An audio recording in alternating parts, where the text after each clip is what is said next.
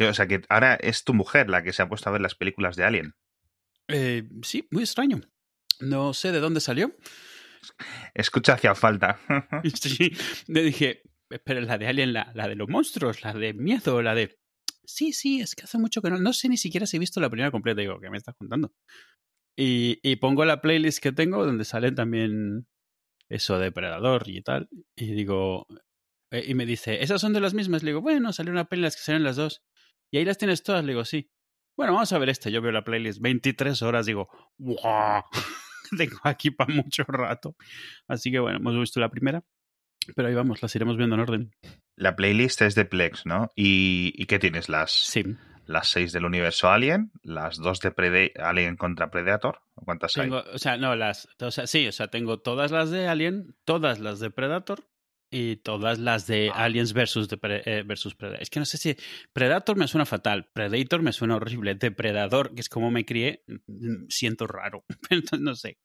Pero vamos, tengo todas esas. Entonces al final. Su... Y porque no he querido meterlas. O sea, hay, hay, hay pelis que no son oficialmente del universo de Alien y, y Predator, pero están, o sea, por ejemplo, eh, Blade Runner. En Blade Runner salen las pantallas de Weyland Yutani, entonces se supone que Blade Runner sucede entre, entre las precuelas y la peli original, que está mucho más en el futuro. O sea, la de Prometheus y eso. O sea, no, entre las de Alien vs Predator y las otras. Y luego, eh, de hecho, hay una peli, ¿cuál es? Soldier, una de. de ay, se me ha ido el nombre. De este. Kurt Russell puede ser, sí, de Kurt Russell, donde hace como de un, so- de un soldado programado y tal, eh, programado para... mía.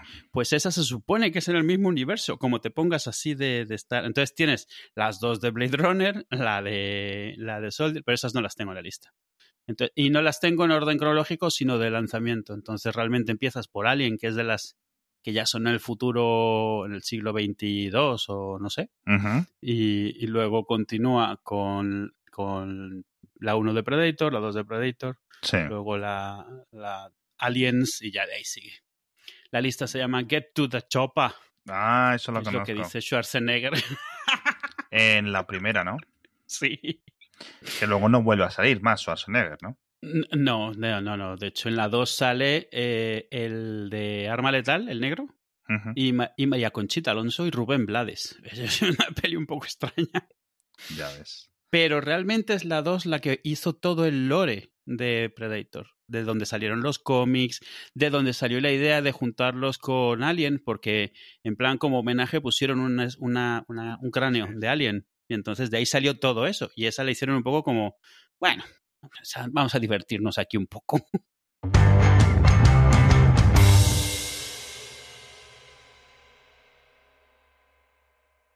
Que por cierto, si quieres repetir, tenemos, eh, eh, ¿se puede hablar de Mandalorian?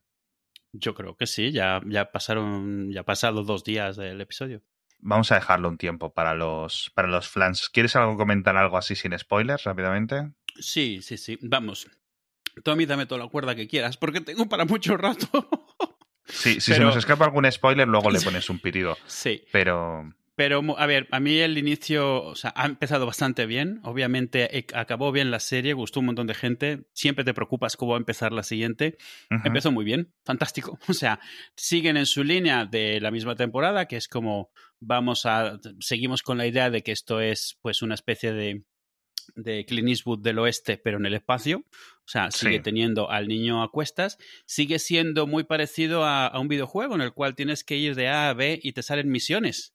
Tienes que hacer cosas para poder ir de A a B. O sea, tienes que hacer esto y conoces a este que te pide que hagas no sé qué y así. Pero bien, o sea, se ve que se lo están pasando genial. Está lleno, lleno de referencias. Entonces, a más friki que seas, menos te puedes concentrar en la historia porque estás, mírale, mira no sé cuánto, mira este de aquí. Hoy este es, este es, este es, hoy, hoy. Así estaba yo. Me he tenido que ver el episodio tres veces. Ya. no, no, ni siquiera intento justificarlo, ¿eh? Y lo otro es que es gracioso que esto es realmente otra generación de haciendo cosas de Star Wars, a la que no le avergüenza las precuelas, que es algo interesante. Hasta ahora siempre hemos visto muchas referencias a la trilogía original, de mucha gente que la vio y que las precuelas las tenía un poco eh, a malos ojos. Pero obviamente los años siguen pasando y ahora tienes gente que también las precuelas les marcaron y no les da vergüenza referenciar las precuelas. Y entonces ves animales, eh, robots, eh, escenas de las precuelas que hasta ahora se habían estado evitando bastante. Me parece bien porque, oye, al final de cuentas eso termina todo siendo nostalgia o lo que tú quieras y al final todo vende. Pero me parece que lo, hacen muy bien. A, a, mí me parece también que hay algo interesante de discusión que se podría tener en por qué a la secuela se le critica tanto que tengan tanta, tanto fanservice y tanta, tanto homenaje a las anteriores y las imiten tanto y sin embargo a estas se les alaba. Y yo creo que, que sé más o menos por qué. Estas referencian pero tienen sus propias historias, sean buenas, sean malas, estén bien llevadas, pero hacen referencias que no detienen la historia, mientras que en las secuelas lo que se reclama no es que hagan referencia a las originales, es que se hagan, o sea, los guiones son iguales, las escenas son iguales y la, la progresión de la historia es la misma. Entonces no es de que estés eh, aplaudiendo que sale el mismo robot que hace 20 años le pegaron, ahora vuelve a salir y tiene la misma marca de donde le pegaron. No es eso, sino que la secuela se critica que es los mismos bits, ¿sabes? La misma historia con el mismo momento en el que sube, el mismo momento en el que baja, el mismo, la misma forma de resolver exactamente el mismo problema. Es gracioso verlo, es gracioso, porque lo mismo que se le reclama, aquí se está aplaudiendo. Y es porque al final la historia te pilla y lo otro es todo extras. O sea, no necesitas saber, no necesitas haber visto nada para que te guste la serie. Claro, problemas con las secuelas de Star Wars, hasta donde yo entiendo, con el 8 y el 9, con un problema de que no hay una cohesión, no hay un plan. Es decir, el episodio 8, a nivel espectacular, es posible que tenga algunas de las escenas mejores de Star Wars. Simplemente es en plan, tíos, vamos a ver qué está pasando, por ejemplo, con Finn, qué está pasando con Poe. Me estáis planteando unos personajes una y, media hora después eh, que eh, tienen otro sentido. Es decir, los problemas con, por ejemplo, el episodio 7, que yo creo que es el que, en cierto sentido, más se parece al, al episodio 4, y está lleno de referencias, aunque luego tienes lo de Palpatine y todo esto, no sé qué, no sé cuánto, es la que se considera la mejor película de las secuelas. De las secuelas, sí, pero la, mayor crítica que tenía el 7 era vamos otra vez con otra arma que destruye planetas, vamos otra vez con un, con un fallo minúsculo por el cual vamos a...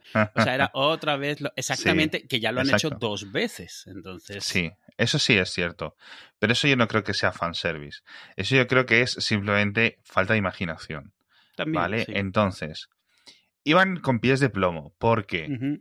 Eh, pero el principal problema de las secuelas era que no hay un plan cohesivo. Es decir, por ejemplo, la trilogía de las precuelas, lo mejor que tiene es que sabes lo que quiere contar. Y es pum, pum, pum. Podrás pensar que es aburrido o no, pero si está tratando de contar algo. Sí. sí.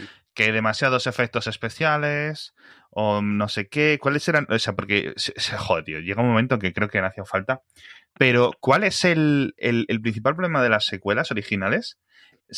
Te, pregunto, se quejaban, uno, de que había demasiados efectos especiales en vez de efectos prácticos. Sí. Y, y de la dirección, es decir, de, bueno, no, de la actuación, pero luego se supo que era que es que George Lucas les decía, sí actúa así. Es decir, que los actores daban para mucho más. Entonces, es cierto, el, problema de las, de las precuelas, eh, de las, perdón, de las secuelas es el, el que no había plan. También a muchos fans les molestó el tema de que se descartara casi todo lo bueno que tenían los libros extra, toda esta cosa que había crecido durante las últimas décadas, etcétera. Pero bueno, a lo hecho pecho, esto va a seguir ahí. Películas de Star Wars va a seguir habiendo. Disney Plus yo creo que va a seguir creciendo. Bueno, y este episodio sigue patrocinado por Disney Plus, obviamente, para decirnos una cosa que ya os estamos diciendo, que es que tenéis que ver The Mandalorian. No vamos a comentar nada más de spoilers, vamos a seguir hablando de The Mandalorian, pero obviamente, la semana pasada estrenaron el primero, estamos a unos días de que estrenen el segundo episodio. La segunda temporada pinta quizás incluso mejor que la primera, que ya sería algo increíble y tenéis ahí a toda la pandilla de la anterior temporada, aunque en el primer episodio hemos visto básicamente a lo que es a, Pedro Pascal. Pero obviamente ahora, antes de grabar, Edu me estaba explicando toda la importancia que va a tener Giancarlo Espósito con ese sable negro que no sé qué. Así que no quiero ni que me cuentes. Gina Carano, que comentamos que venía del wrestling en el anterior episodio y estoy viendo que en la segunda temporada tiene nueve episodios una tal Sasha Banks, que también viene del wrestling, con lo cual es posible que tengamos ahí otro personaje femenino de esas con brazos que son capaces de partir piernas, con lo cual perfecto, mejor. Carl Wedes, que a mí siempre me hace mucha gracia verle, yo que sé, chico. y ya sabéis, además, en exclusiva, obviamente, eh, la verdad es que fantástica la serie. Hay mucha gente que lo dice, dice, yo solo pago Disney Plus para, el Mandalorian. Hombre, a ver, ahora tenemos un montón de cosas que van a venir, tanto de Star Wars como de otras cosas. La verdad es que los de Disney Plus llega un momento en que hay que tenerlo, hay que tenerlo. Así que ya sabéis, echadle un vistazo, porque, por cierto, ahora que estoy mirando todo el cast que sale, ¿tú sabías que Mark Hamill salió en la primera temporada de Mandalorian? Pero haciendo voz, ¿no? Sí. Mm. sí, sí. es lo que, está, lo que estaba viendo y no me había enterado porque casi todos los, los, invitados salen o haciendo voces o disfrazados de algún alienígena raro. Entonces no los, no los distingues. Claro, si desde el personaje principal no le ves la cara durante nueve episodios, mm. pues claro, mm. estás marcando la pauta. Sí. Entonces hacía de un robot en uno de estos de la cantina, es decir, un robot de estos de un bar, era, ese era Mark Hamill. EV9 de 9, esa es ese es Mark Hamill en la, en la, primera temporada. A ver si sale, porque estoy mirando todos los perfiles de, de, publicación y en, en IMDB y está todo totalmente censurado. Siempre se comenta por ahí que Mark Hamill va a acabar volviendo a algo en Disney Plus. Yo creo que mm, estuvo desaprovechado en estas eh, últimas secuelas y yo creo que va a tener que caer. Va a tener que caer, va a haber un buen plan. Siempre está el rumor ahí de que va a volver George Lucas. Es decir, Star Wars tiene una cosa muy buena y es que una vez que el universo está establecido, puedes hacer tantas cosas, ¿sabes? Y, y, el límite es realmente el, número de horas para verlas todas. O sea, realmente no, hay, no hay ningún motivo para hacer menos Star Wars. Claro, además no deja de ser un mundo entero. O sea, puedes hacer lo que quieras, tan lejos, tan cerca. O sea, hemos tenido videojuegos que son 1500 años antes de las pelis, por ejemplo. Sí. ¿Qué, qué equivalente hay a eso ahora? ¿La Tierra Media, por ejemplo? El mundo de Harry Potter, por ejemplo, es uno de los principales. Está, y además está, le estaba pensando antes, la JK Rowling, que también está en muchos berenjenales últimamente, se ha metido en algo muy parecido. Es decir, escribió, digamos, puso la semilla para todo esto y luego una serie. No es el mismo rol que, que, George Lucas en las películas, pero digamos que los directores, etcétera, eran los que sabían. Por ejemplo, a mí siempre me gustó mucho, creo que la tercera película que es de Cuarón, ¿no? Si no recuerdo mal, creo que la que se suele considerar la mejor. Pero bueno, en general yo creo que una muy buena adaptación. Y en estas nuevas cosas que está haciendo ella de los animales fantásticos, está ahí haciendo los guiones. Y yo creo que ahí patinan un poco. Pero es que es, cuestión de, de verdad, o sea, es cuestión de que deslimitar eso, ¿vale? Y decir, mira, dentro del universo, pues mira, eh, como Hogwarts, pero en Box Batons, ¿no? Puedes hacer una serie de, niños pijos en Slytherin, puedes hacer una serie en el pasado, puedes hacer una serie en el futuro. Tú imagínate qué rompedor, ¿no? Niños magos en el siglo XXII. O sea, es que imagina todo cómo funcionaría todo este tipo de cosas, ¿no? Por cierto, a Box Batons es donde se supone que van los niños magos españoles eh, al colegio francés. Sí, ah, van al colegio de Francia. al, de, al, de al, de las chicas, al que. Sí. Y todo, por ejemplo, en el tema de los diferentes tipos de magias, las magias orientales, las magias de los nativos americanos, todo ese tipo de cosas están muy poco tomados. Todas esas cosas podrían ser increíbles. Y sabes que estaba, estábamos el otro día viendo la segunda parte de, los animales fantásticos y decía, pero si esto es más avanzado que Star Wars, Star Wars es, aunque es ciencia ficción, es, el otro día me lo comparaban con Dune y decían, a ver si me corriges, porque no sé si lo estoy diciendo bien o lo estoy diciendo justo al revés.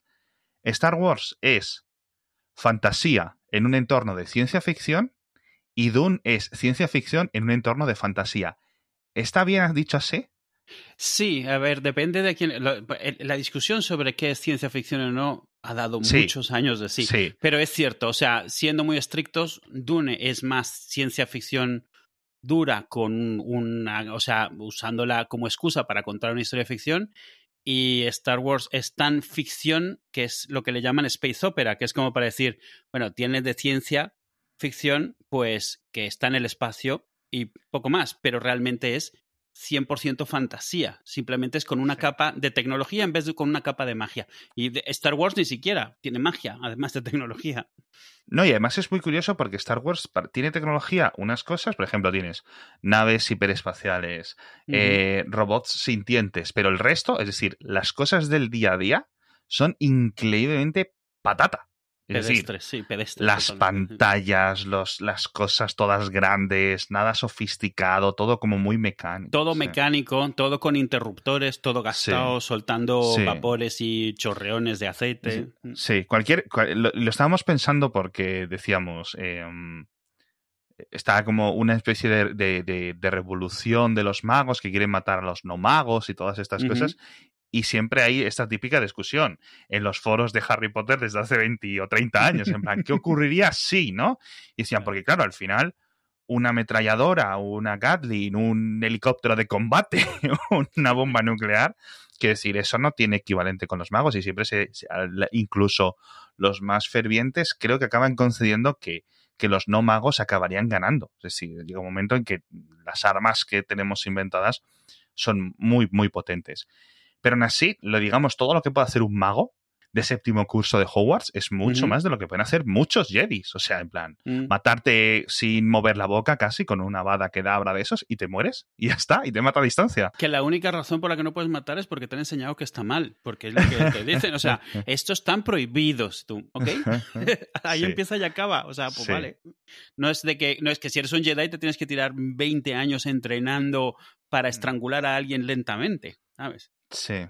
Es bastante curioso. ¿no? Yo creo que no estamos en un horizonte de quién ganaría Goku contra Superman. No, no. Yo creo que, que- que, de verdad, o sea, el, el nivel medio de los magos es infinitamente superior al nivel de los, de los Jedi o de las cosas más, digamos, poderosas de- del universo de Star Wars. Podemos entrar en algún debate que si Yoda contra Dumbledore, que seguro que hay, si alguien googlea, se va a querer sacar los ojos de los Seguro. resultados. Pero, pero bueno. He visto algo más de Star Trek. Tenemos que pasar a nuestro entorno de Star Trek, pero lo, lo comento. tema, tema número dos. Tema, tema número uno, tema número dos. No, pero lo comentamos otra vez porque la gente se aburre. ¿Sabes lo que he visto? Drácula, de Bram Stoker, que no vi, es de Bram vi. Stoker, Sí, claro. Es de Francis Ford Coppola. Me siempre me ha hecho mucha gracia. Creo que me pasa lo mismo que con Star Wars, con esta película. Es decir, he visto trozos, la conozco, conozco los memes, conozco las referencias hechas en otras películas, en otras series, pero nunca me había puesto a verla. Así que hoy he visto que estaba en Netflix esta mañana y digo, venga, pues voy a verla. Y me la he visto, me ha gustado mucho. Obviamente es del 92, del 93, con lo cual, pero vamos, yo creo que ha envejecido fantásticamente bien. Y de nuevo, claro, la- me gusta porque la mitad de la película está en rumano. Bueno, la mitad, un 20%.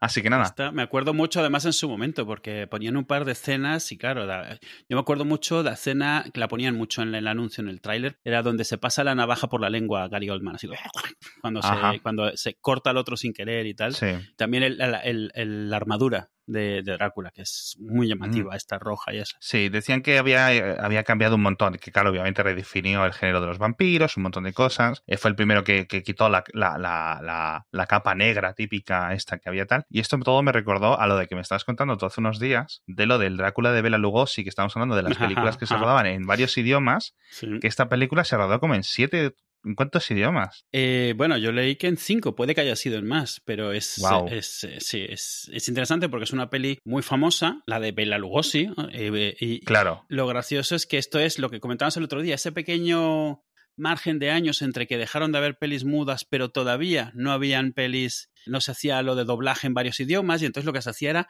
filmar las pelis en varios idiomas, con actores de cada uno de esos sitios. A veces tenías suerte y alguien de Miami te hacía la versión española y en inglés, porque mira, dos, dos, dos pájaros de un tiro. Y es gracioso porque la versión en español se filmó con, que era, con un actor cordobés haciendo de Drácula, Anda. Soy Drácula.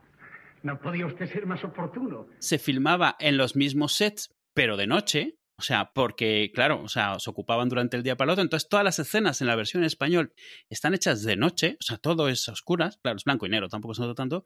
Y se considera en general una mejor peli de Drácula que la peli de Bela Lugosi. Lo que pasa es que, claro, Anda. la fama que tiene es mucho peor. Pero claro, ellos, o sea, en, en al margen de que hacías una escena o no, el director añadió diálogos, algunas partes actuadas de forma diferente, más, más de suspenso, más de miedo. Y es gracioso porque se considera como el Drácula perdido. Habían otras varias otras versiones, pero la única que se considera que está a la altura de la, de la de la de Bela Lugosi es la versión en español. Qué curioso. Veo aquí Carlos Villarías. Sí. Llano, nacido en Córdoba en 1892, la película es del 31, Ujú. y murió luego ya en Los Ángeles en el 76, también conocido como Carlos Villar. Y estoy mirando su IMDB y tiene aquí pues algunas cositas con Cantinflas.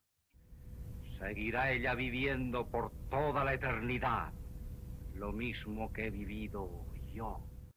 Y cosas La- así, pero vamos, 50.000 trillones de películas. Es que esta Sí, gente sí. hace más películas que una actriz porno, tío. O sea, madre En el, en el póster es drama sombrío y siniestro y subyugante de Universal Pictures of Argentina. Yo nunca bebo Qué curioso. vino. Es muy interesante. Hay algunas. Es, y además, la versión completa creo que está en YouTube. La compartimos en las notas si encuentro el enlace. Porque es. A ver, si has visto la original, también es cierto que la mayoría de la gente no la ha visto. Pero es interesante ver las dos o tres escenas que todo el mundo ha visto. Igual que de la de Frankenstein, todo el mundo ha visto la de. It's Alive. Pues bueno, esto, o sea, estas escenas enseguida lo reconoces. El traje este como de, de blanco y negro mm, y el peinado hacia atrás relamido y tal. Qué curioso. Qué curioso. es un momento raro en, en el cine porque no se sabía todavía cómo hacerlo y lo, lo que se decidió es, bueno, si tú pagas, o sea, yo voy a hacer una peli en inglés, pero te presto los sets y tú te haces la versión en español y te presto los sets y tú te haces la versión en francés y cada quien lo estrena en su país porque no se, no se estrenaba localmente. Entonces, los de España siempre hacían versión, los de España no. Los de habla hispana siempre hacían versión porque había un mercado muy grande. Toda Latinoamérica y España. Entonces, tienes un mercado mucho más grande que, yo que sé, Alemania o Francia. Entonces, Ya. de, en español siempre hay, de todas esas, hay una versión en español. Qué cosas más raras, de verdad. Esto es. El otro día me empezaste a hablar y me metí en un jaleo mirando cosas, tío. El pobre Bela Lugosi. Sí. Y luego hay casos muy específicos como este hombre, como. ¿Cómo se llama el actor de.? ¿Cómo se dice, tío? Indiana Jones. Eh, Sean Connery. No, eh, Harrison Ford. Harrison Ford. Sí, bueno, si quieres hablar de Sean Connery, porque estaba la gente Bueno, diciendo, claro. tienes que hablar de Sean Connery y tal, que se ha muerto. Y, y bueno, ya no está. Antes estaba y ahora ya no está. Por cierto, se ha muerto en las Bahamas. El tío este vivía ahí hace mucho tiempo. Muchos años, además, sí. Sí, o sea, era ya en plan residente de verdad, ¿no? Sí, Qué sí, sí. curioso. Sí, yo creo que si tuviera suficientes millones para decidir literalmente todos los aspectos de mi vida, también estaría haciendo este tipo de cosas, ¿no? Sin, sin mayor pitorreo ni nada. Es gracioso, obviamente han salido todas las historias, las batallas y tal, y varias de ellas, bueno, quitando las inevitables historias de cuando maltrataba a mujeres o cuando no sé qué, porque bueno, al final de cuentas, una persona de 90 años, nadie de 90 años, hombre, exitoso, no tiene historias de estas, pero bueno, o sea, eso era inevitable que saliese en el instante que se muriese, entonces poca sorpresa ahí, pero luego también han salido muchas de estas batallitas de cuando estuvo a punto de hacer esta peli con no sé quién, o cuando ayudó a hacer esta peli de no sé cuánto, y todas empiezan con le llamamos a su casa en Bahamas. O sea, llevaba ahí viviendo desde antes de la última peli en serio que hizo, que fue la de la, la Liga de los Hombres Extraordinarios, que fue Ah, por la que decidió dejar el cine de por vida. tan mal le salió. La culpa es de Alan Moore. Al final todo es la culpa Sí, de eh, de verdad, hay varias cosas en el mundo que son, que literalmente son culpa de, de Alan Moore. Es gracioso. O sea, esa peli al final él la hizo, pero igual que hizo la de Avengers en la que sale disfrazado Ajá, de un oso de peluche gigante, ¿sabes? O sea, hay que admitir que Sean Connery, aunque se hizo muy buena fama, a veces tenía decisiones muy malas. La 2 de Highlander, esa de, del osito de peluche, la de la Liga de los Hombres Extraordinarios, que es una peli. a- O sea, a Itzel le gusta, por ejemplo, pero es cierto que la peli no se sostiene por ningún lado, es bastante mala. Solo la vi en el cine y no la he vuelto a ver. Tampoco tengo mal recuerdo de esa peli, ¿eh? pero bueno, también es cierto que yo no, no tengo criterio ninguno.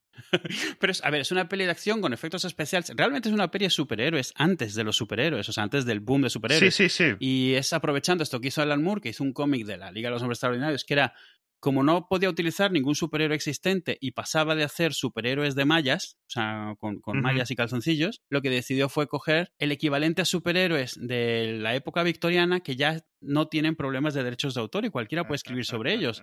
Entonces hizo pues la- su supergrupo en el cual tenías al hombre invisible, a- donde tenías a, a Dr. Jekyll y Mr. Hyde, eh, ¿sabes? O sea, Capitán Nemo. Capitán Nemo, Claro, ¿no? entonces hizo esto y él se montó un montón de historias ahí porque, bueno, tiraba, pu- puedes hacer lo que quieras.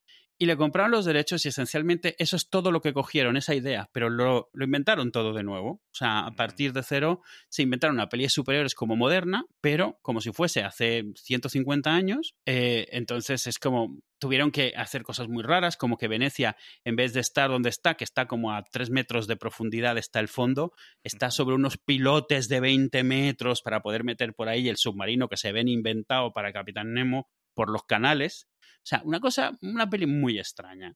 Y al final, creo que tuvo más o menos éxito, pero fue mucho motivo de burla, porque la peli era como muy, muy de clichés y muy de, muy predecible y tal. Y al final dijo Sean Connery que para estar aguantando estas tonterías, que, que él no, es que ya, toma por culo. Y no volvió a hacer una peli nunca más hasta donde yo tengo entendido. Algunas de esas historias dicen que estuvo a punto de volver y al final no, no, no se concretó. De hecho, leía que, que, estuvo a punto de hacer una peli tipo eh, Ocean's Eleven Ajá. y que al final estuvo muy metido hasta el final y decidió dejarlo porque el director no era serio y él con alguien que no era serio no trabajaba y lo dejó, dejó el proyecto casi casi terminado. O sea, a punto de empezar a, a filmar y cosas así. Es un poco raro, pero bueno, también me imagino una persona con sus años y su fama tiene que ser rarito de narices y además que no te aguanta a la mínima. O sea, claro. No? ¿Para qué? Porque son pastas. Claro. Es que sé.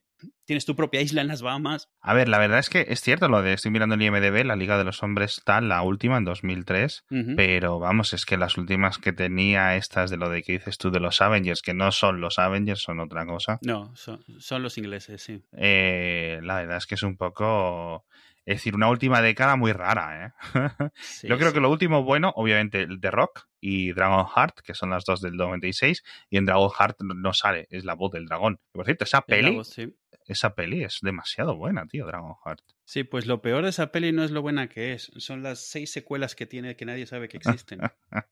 Imagínate. Yo creo que sí, yo creo que es buena época para comentar que yo no he visto ninguna película de 007 de Sean Connery. Tampoco he visto ninguna de. ¿Cómo se llama el actor nuevo? ¿El rubio? Adam. Craig. Craig. Ah, eh, sí, eh, se me, sí, se me ha ido el nombre. Vamos, yo siempre digo que si grabáramos eh, hacía falta a las 10 de la mañana, yo sabría los nombres. A estas horas ya nada, ¿no? Pero es cierto, no he visto ninguna. De hecho, de, de, de 007 he visto las de los 90. Daniel Craig. Daniel. Sí, las Daniel Craig no he visto ninguna. Que está muy bien, que sí, que las veré, mm, ya tocará. ¿Ninguna de Sean Connery o ninguna de James Bond? No, ninguna de Sean Connery y ninguna de James. Bond. Y perdón, ah, y ninguna de, de, Daniel Craig. He visto ah. las de Pierce Brosnan. ¿Y las de. el de antes de Pierce Brosnan? ¿cómo se No, tampoco. No. Solo he visto las de Pierce Brosnan.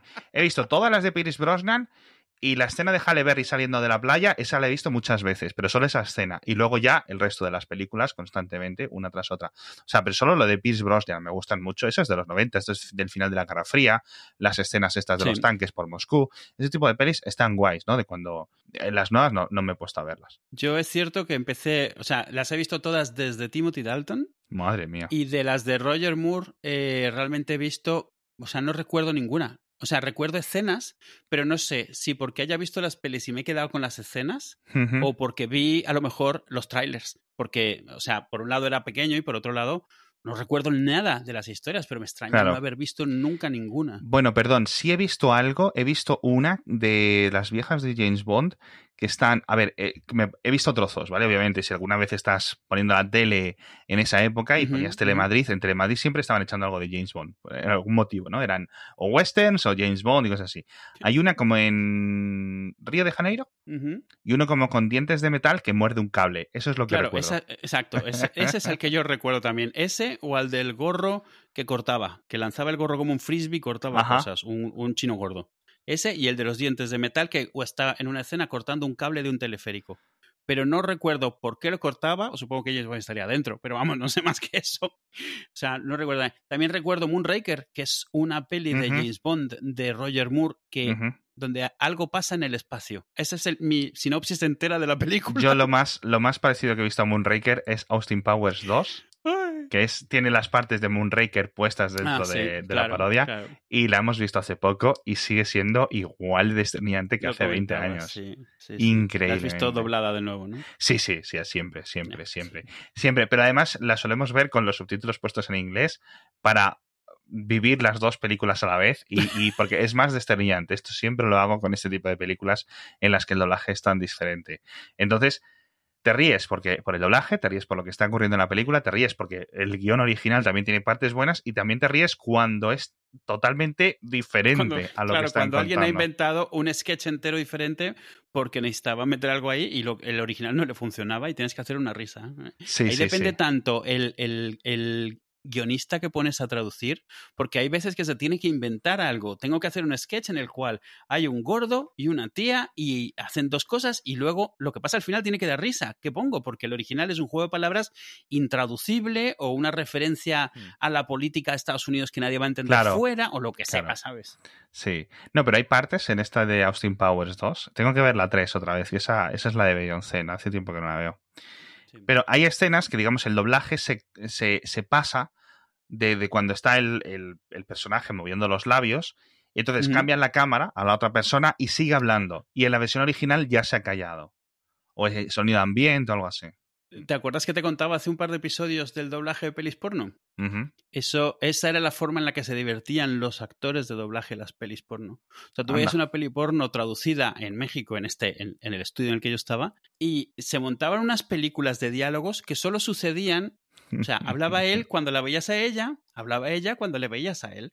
Y, o sea, se montaban es- es- escenas enteras inventadas totalmente porque era como su forma eh, de, de- de- de entretenerse haciendo algo que tiene que ser muy chocante. Hmm. ¿Sabes? Hmm. O sea, tú vas de tu casa, estás con tus hijos, desayunas, luego llegas al estudio y empiezas a tener que soltar frases de una peli porno, pues mira, cada quien se entretiene y se, se, se bloquea como puede. Y sé eso, se montaban unas historias. o sea, yo recuerdo eso. O sea, de repente le veías la cara a ella y entonces se oía de fondo él. Y como le decía señorita, las, no- las, pu- las notas de su examen tienen que subir. De repente le veías a él la cara como con cara de éxtasis y ella diciendo, pero me va a subir la nota, profesor. Y yo, madre mía, ¿qué se están montando aquí? Oye, ¿y de Indiana Jones solo sale en la segunda? ¿O en la tercera? decir? Indiana Jones solo sale en la tercera porque, Mm. bueno, fue una sorpresa en su momento, porque ya era un actor súper reconocido eh, y, y hacen mucho la broma. Eh. Doctor Jones uno, Doctor Jones el otro. Ajá. Pero sí, o sea, solo sale en esa, ni siquiera está, Sí. ni siquiera una foto ni nada antes de eso. Sí. Yo creo que de aquí, de la estoy mirando el IMDB y sin haber visto todas las que digo que no he visto, las de mm, La caza del octubre rojo y la de los intocables, yo creo que son las dos que más me han gustado. Hay una, hay una que no es, eh, es, es menos conocida, la de Finding Forrester, pero está muy sí, bien. esa es de las últimas, sí. Sí, en Bueno, que y de de, rock. un escritor recluido. De Sí, rock, claro, bueno, sí. sí. Pero de rock Pero es de- como de acción ya. Sí, sí, sí, pero el otro día me, me echaron la bronca, tío. ¿Mm? Me echó la bronca eh, Paco Casado del podcast de Guión Ausente porque dije que, que The Rock, que era una peli de un director malo, de, de Michael Bay. Y yo, a ver, digo, si yo digo que es malo, porque la gente dice que es malo, no porque yo haya hecho una tesis. No, no, no, o sea, yo... Y no, no, Michael- es que Michael, Michael Bay, Bay- no sé qué cuento. El, el problema con Michael Bay es que ha decidido, o sea, lo que tiene es un estilo, un, un- una, ¿cómo lo diríamos?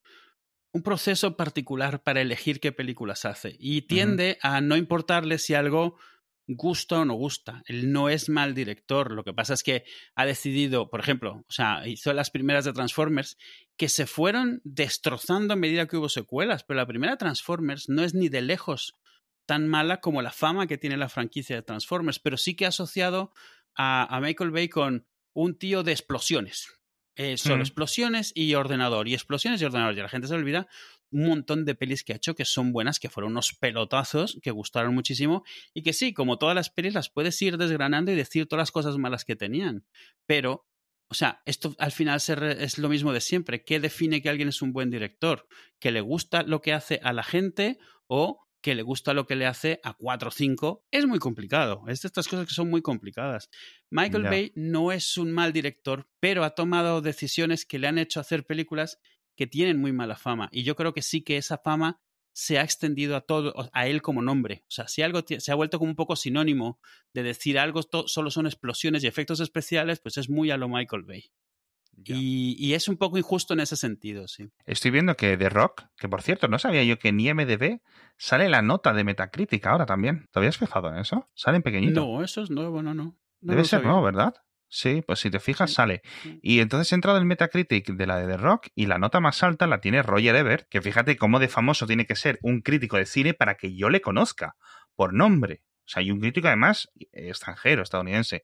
Y le da un notable alto, un 88 de 100, tío. O sea, no que le, le dio un 88 de 100, sino que el, el sistema de Metacritic a su reseña por el sistema de estrellas o lo que él le diera en el, en el periódico, le asignó un 88 de 100. ¡Qué locura, tío! Sí, a mí, a ver, yo a ver, no- nunca podría ponerme a Michael Bay porque las de Bad Boys, la 1 y la 2 me encantan, son suyas, Ah, bueno, tío, claro, me parecen cierto. excelentes películas. Lo que sí creo es eso. Entonces, ¿por qué, por, qué, ¿por qué Transformers tiene tan mala fama? ¿Es el guion? ¿Es que no tienen sentido? ¿Es que son...? Pero Transformers, la primera no tuvo mala fama. Es cierto que, que- Vale, o sí, sea, la ok.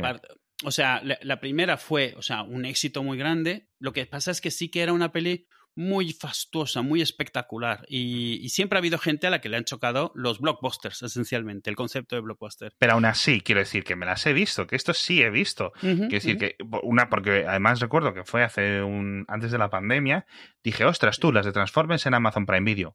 Pues venga, voy a empezar a vérmelas desde, el- desde la primera. Y no tiene ningún tipo de sentido. O sea, es decir, no es que no tengan sentido, que eso es lo de menos. Es que es en plan, es que no me entero de lo que está ocurriendo. ¿Sabes a lo que Es- me refiero? ese sí que es un problema con las secuelas. En las secuelas la historia es compleja, está mal contada y sobre todo es innecesaria. O sea, visualmente no te ayuda porque eh, eh, lo que se presenta es todo tan, tan ajeno, tan alienígena, tan mecánico, movimiento por todos lados, que ni siquiera es que tienes una forma visual de irlo siguiendo. Yo creo que las secuelas de Transformer, cada una va siendo peor que la otra y eso sí que me parece un poco indiscutible. No la primera, pero sí las siguientes, que perdió el norte, eh, no sé, o sea, no sé si es una mezcla de la historia no es muy buena o no da para una peli completa y además visualmente no cuadra la historia que estás viendo con lo que estás viendo. Todo es demasiado fastuoso, aunque sea Sí. no tan importante. No sé. Es- esa parte sí yo creo que es un poco indiscutible. Las secuelas de Transformers tienen su problema. Claro, que, pero eso no es todo, obviamente, ¿no? Eh, Es decir, eh, es la labor del director el decir, oye, ¿dónde vamos a poner la cámara para esta escena? Entonces, cuando los robots están hablando y el diseño y, Sí, y sí. todo, pues Mm. podría ser un poco menos engorroso, pero está bien, ¿no? Es decir, no, no, no, no es un problema de no me estoy metiendo con la historia, me estoy metiendo que, por ejemplo, en los combates no sé lo que está ocurriendo. Es decir, están, Claro. no, no veo quién pega a quién. No veo si los que se están pegando son buenos o malos, si el que se acaba, el robot que se acaba de ir al suelo es el bueno o el malo, no entiendo nada. Entonces, que luego que es que tampoco es que tienen otros méritos las películas por su cuenta, ¿no? Pues tienes eh, alguna cosa, pero no, de verdad no, no tiene. Y luego está esto de, de Six Underground, esto que hizo en Netflix, que también es un poco una patata, aunque sí, muy de explosiones, muy de persecuciones. Yo creo que en ese caso sigue siendo la mejor película de estas que se han hecho es la de Ronin, que debería de tener un remake pronto, imagino, y de, de- de Michael... La de Robert De Niro. Sí, de Robert De Niro, Sí, esas de. Corriendo por Francia en un 406. O sea, increíble película de mafias. Y la de La Isla con, con Obi-Wan, con Ewan McGregor Sí, con. Scarlett Johansson. y Scarlett Johansson, que estaban ahí hechos para criar em, órganos para sus clones. Sí, Pues nada, la verdad, no sé si quieres hablar de otra cosa que no sea películas o series por, por cambio de tema de vez en cuando, porque como tengamos que hablar algo de, de- de eso.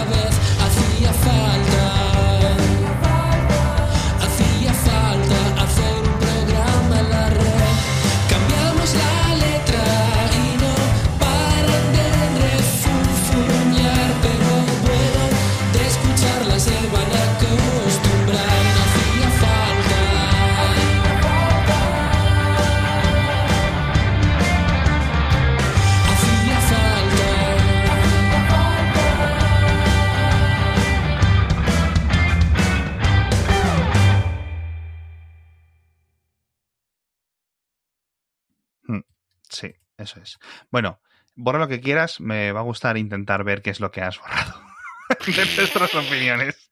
Y digo, bueno, a ver qué es lo que tú deja pasar. En fin, hala, hasta otra. Hasta ahora.